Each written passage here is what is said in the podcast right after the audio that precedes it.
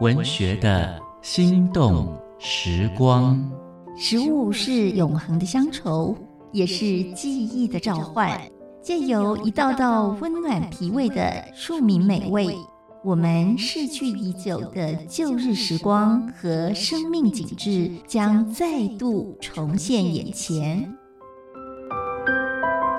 请听焦桐的味道福尔摩沙。带您发掘里巷街坊的好味道，找回生命最初最深的感动。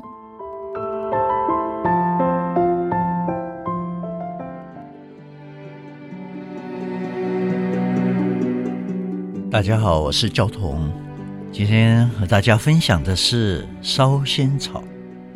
巴拉圭建国两百周年的时候，外交部请我去他们的国会朗诵诗。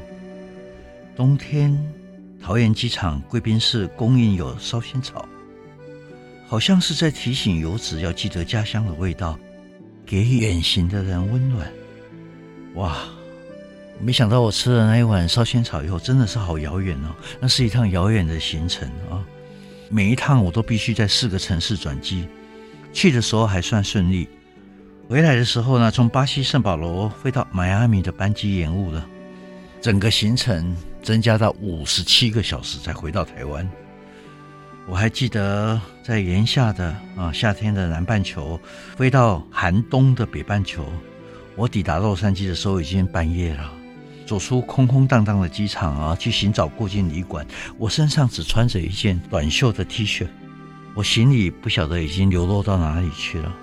那时候忽然觉得我好需要一碗台湾的烧仙草，因为仙草干很难煮的浓稠，为了让它快速凝结，有人就添加硼砂，有人加了嫩精。其实仙草的胶质丰富，只要加入少许的芡粉，就能有效的凝结，表现浓稠感。根本不需要添加任何的化学物品。烧仙草做法是先把仙草干搓洗干净，再熬煮八个小时以上，才能够熬出仙草里面的胶质。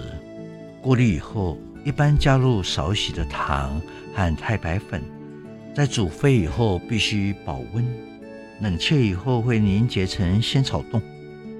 重要的是不可以胡乱添加化学碱粉。长时间熬煮才能够表现天然而且浓郁的风味。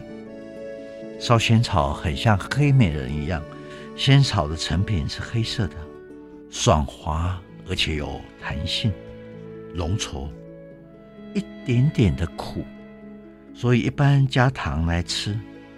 它的美学特征是滑顺、清爽、回甘，带着乡土气息。客家人善于烧制仙草，每一家的配料有一点不同。常见的有大红豆、小蜜红豆、绿豆、芋圆、地瓜圆、凉圆、小汤圆等等。最重要的是花生仁来增加香气，也丰富口感。我太太病逝以后，刚开始我的精神有一点恍惚，常常陷入回忆里面难以自拔。他生前，我们也常常一起分食一杯烧仙草。我忽然能够领悟，能够一起分食一杯烧仙草是多么难得的缘分呢、啊？当年我们都还在中国时报工作的时候，常常吃万华火车站对面的烧仙草，里面的配料很多，有芋圆，有地瓜圆，有大红豆粉圆、桂圆、薏仁。啊，红豆可能是细致绵密的红豆汤起了赞美的作用吧。烧仙草里面有了红豆汤，就像爱情有了眼泪的灌溉。听说花莲一里的阿嬷的仙草铺所制作的烧仙草完全不添加色素或凝结剂。几年前家庭旅行到花莲，来不及带她品尝，一转瞬，竟然成为永远的遗憾了。文学的心动时光交同与您品尝岁月的美好记忆。